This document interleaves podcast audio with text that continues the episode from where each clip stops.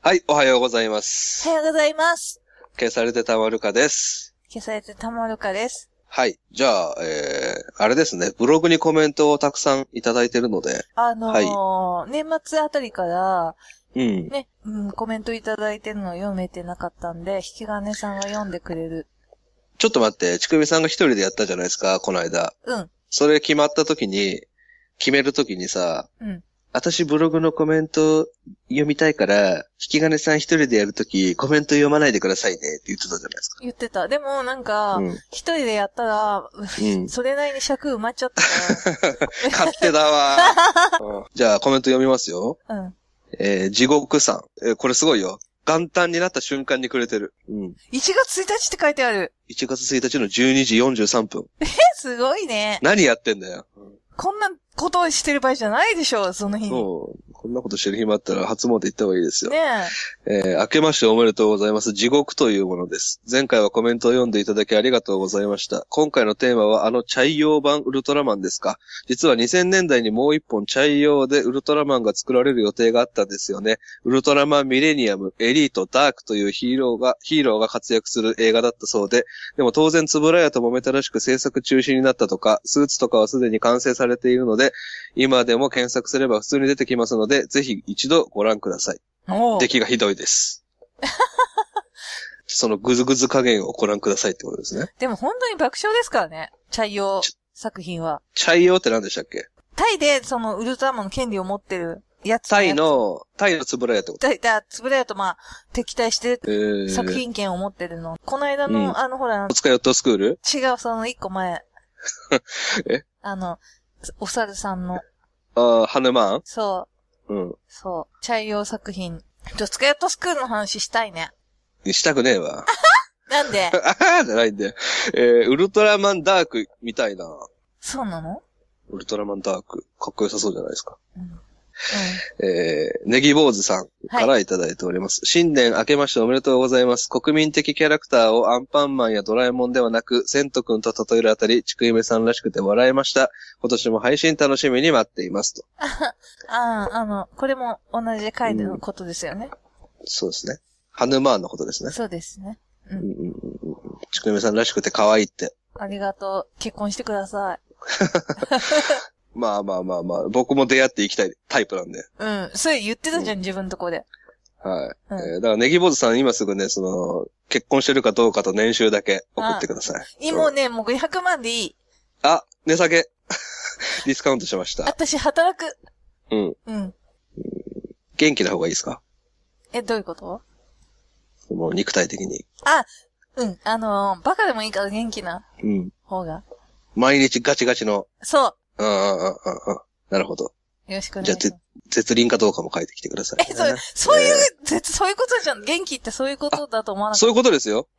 そうなの毎日ギンギンかどうかをあ、今話し違てます。う違う違う。なんか、ちゃうんん、ちゃんと重いものが持ち上げられるかとか。あは はそういうことね。うん。き筋肉ガチガチの方ね。そう。全然そんな絶縁じゃなくてもいいです。あ、なるほど。うん。週に何回ぐらいやっていただければいいですかそれセクハラですから。ああ、 意外と厳しいですね。えー、週に何回、えー、しゅ、え、引き金さんは週に何回くらいするんですか、そういうこと。僕はね、週にね、1、2回でいいと思ってるタイプです。それ、でも一緒に住んでたでしょああ、僕ね、同棲したことないんですよ。そうなんだ。俺、ちくいめさんも難しいと思うな。なんでいや、大変なんじゃないかな、一緒に住む人が。そうんう。うん重いね、重いね。うん。うんなかなか重いポッドキャストになりましたね。えーえーサリーちゃんのパパさんからいただいております。はいえー引き金さん、ちくいめさん、明けましておめでとうございます。引き金さんのハンニバルレクチャーや、ちくいめさんの会期、祈談ラジオ、もう終わってしまいましたが、えー、祈談ラジオを通信、通勤時にいつも楽しみに聞いている、アラヒフのおっさんです。はい。おっさんゆえに消されてたまるかの昭和の発掘ネタにはノスタルジーさえ感じて一人車でにやけています。今回、ちくいめさんが紹介してくださったウルトラ6兄弟とハヌマーンの作品は80年前後ぐらいにテレビの夏休み子供特番のようなもので放送されたものを見ました。マジでサリーちゃんのパパマジでタイの人 人タイで見たんじゃないのえー見ました。つぶらや大好き少年だった私はいつものつぶらや作品とは異なる異様なストーリーとソリッドなウルトラ兄弟とは全く釣り合わないオリエンタルな造形にドン引きしたことを覚えています。そんなわけで他にこれまた大好きな仮面ライダーとの無茶な共演があったと知り、ぜひ見届けてやりたくなりました。今年の社員旅行はどうやらタイに行くようなので、タイの人なんじゃないやっぱり。タイの人だね。タイにすげえ行くよ。タイの人だよ。 で、ぜひ現地で映像を探してこようと思います。その際にはぜひシービー君にも会ってきたいと思います。あ話は変わりますが、お二人のポッドキャストは大体聞いておりますが、ちくゆめさんの暴走が大好きです。でも消されてたまるかでは、ちくゆめさんの暴走を引き金さんがいい感じで牽制しており、ベストコンビだと思います。これからも頑張ってください。牽制してる、そうですね、距離は取ってます。うん。あの、物理的にも。うん嫌いじゃないですよ。組んでるんだよね、だから。組んでるコンビ組んでるっていう感じじゃないコンビですよ、これは。だから、はい。もともと友達だったとかじゃない、コンビ組もうぜって言って組んだみたいな。そうですね。うん。だから安心していいですよ。あの、引き金さんファンの人とか、うん。本当に会ったことないですから。そうですよ。うん。セックスしたことないんで。なんでそのこと言うの すげえ手前でブレーキかけてくるじゃん、今日。うん。うん。 セックスとか言ったらいけない。あ、そうなんですね。あの、でも本当うに顔も見たことないからね。そうですよ。僕もちくゆめさんの顔知らないです。そんなに。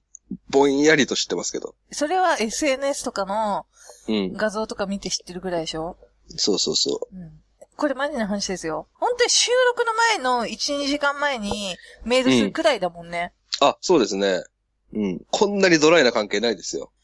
ないね。うん。うん。小林さんとは会ったことあるんですけどね、僕。ホモ、あ、でもちょっとホモだったな。ちょっとホモホモしいんですよ、あの人。うん。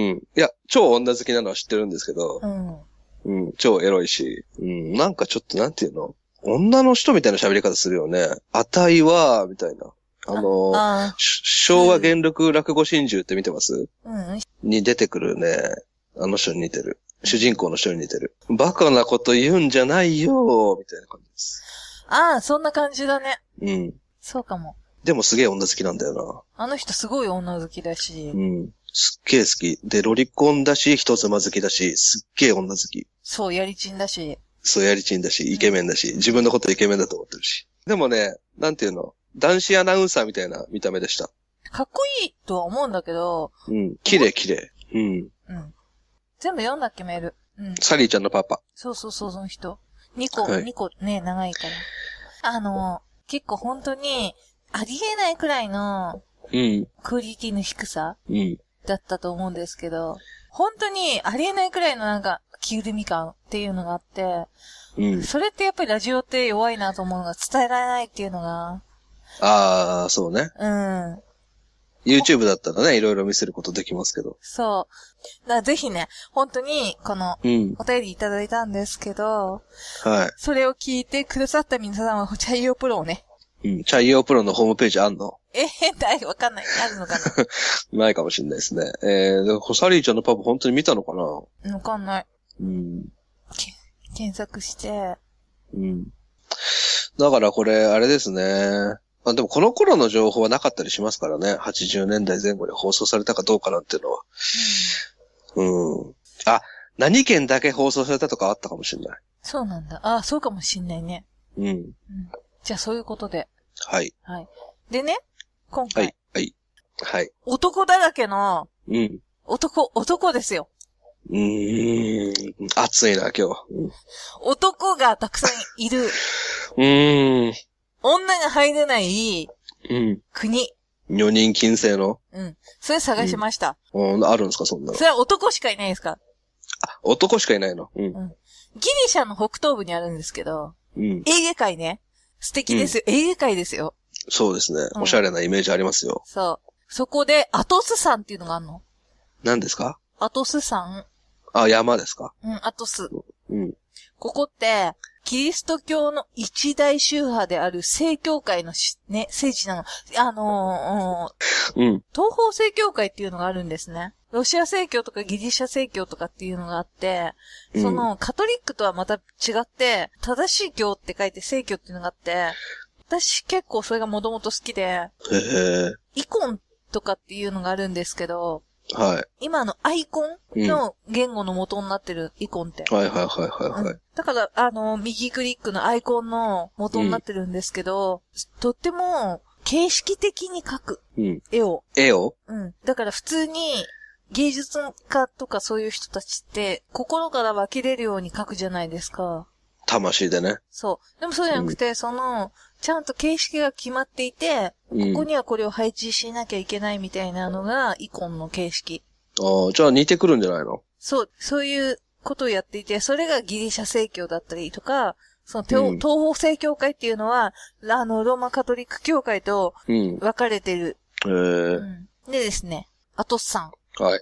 で、自給自足してるんです、そこの人たち。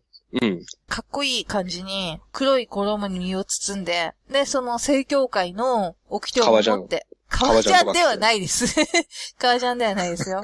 黒、かっこいい服ね。うん。うんそれで、自給自足で毎日祈りを注げてるの。うん。うん。で、治外法権なんで、そこはもうほん本当に法律的にも、そこ、うん独自の法律があるっていう風にされてて、で、もともとどういう歴史があるかっていうと、そうんのアトスっていうのは、紀元49年。うん。で、聖母マリアが、うん。そこにたどり着いて、うん。あまりの素敵な土地だっていうことに感心して、うん。そこで教えを開いたみたいな。でも実際にその修道士たちがそこに住み着いたのは、まあうん7世紀とか8世紀、うんで、9世紀にはあの、ビザンチン帝国のうん。コンスタンチノプルで開かれた会議があるんですけど、そこにこの土地の名前が登場してるから、やっぱり古いっていうことは間違いない。はいはいはい。その時は男も女も住んでた。うん、住んでない。あ住んでない。はうい。ん。だから、アトスさんっていうのは本当に昔からうん。修道士たちだけの領土。うん。 1000年以上そういう風になって、そういうところっていう風にされてたんですけど、50近くあったんですけど、そういう、なんていうのかな、宗教施設が。今でも20は稼働してて、うん。で、やっぱりその、さっきも言ったけど、メス、女はい。ダメって言ったじゃないですか。動物でもダメなんですよ。へえ。やっちゃうから多分。だから動物、猫もメスはダメっていう。はい。とにかく男しかそこに入れないって。猫っていうのは、あの、そっちの猫ね。 うん、あの、ねえ、引き金さんは、まあ、ちょっはとゲイの方だと思うんで、系ではないですけど、 はい。 ハニマルレクチャーっていうラジオ聞いてたらなんかホモになりますって言ってたから多分猫なんだと思うんですけど。あ、え、なんかゲイっぽいこと言って。あなんでよ。あ面白いから言って。え何がゲイっぽいことですかうん。うーん。まあでも、スキニー履いてる男性は素敵だと思います。ピタッとしてるズボン履いてる男性が素敵だと思いますね。本当にゲイだ。うん。 何、何をさせたいんですか次行ってくださいよ。うんで、なんか、そういう、なんかメスは入れないの、動う物ん動物でもそこの島には。